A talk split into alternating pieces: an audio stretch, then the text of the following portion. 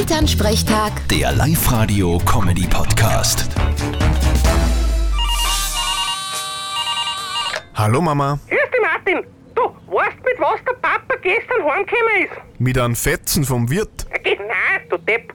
Mit einem Plastikgrießbaum. Den will er heuer aufstellen. Naja, eh nicht schlecht. Da brauchst nicht Staubsaugen, der verliert keine Nadeln. Er geht, bitte. Zu was haben wir denn einen Wald und setzen dort Baum an? Zwei Wochen, dass er rausgeht und einen anschneidet. Äh, ein Baum ist ein Lebewesen und hat auch das Recht zu leben. Puh, Bin ich auch voll deiner Meinung. Aber wie ist es dann mit den Schweindeln, die Kier und die Händeln? genau. Weil da fällt dann jegliches Mitleid.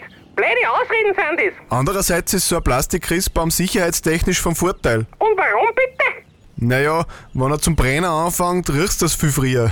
Vierte Mama. Haha, bitte, Martin. Elternsprechtag. Der Live-Radio-Comedy-Podcast.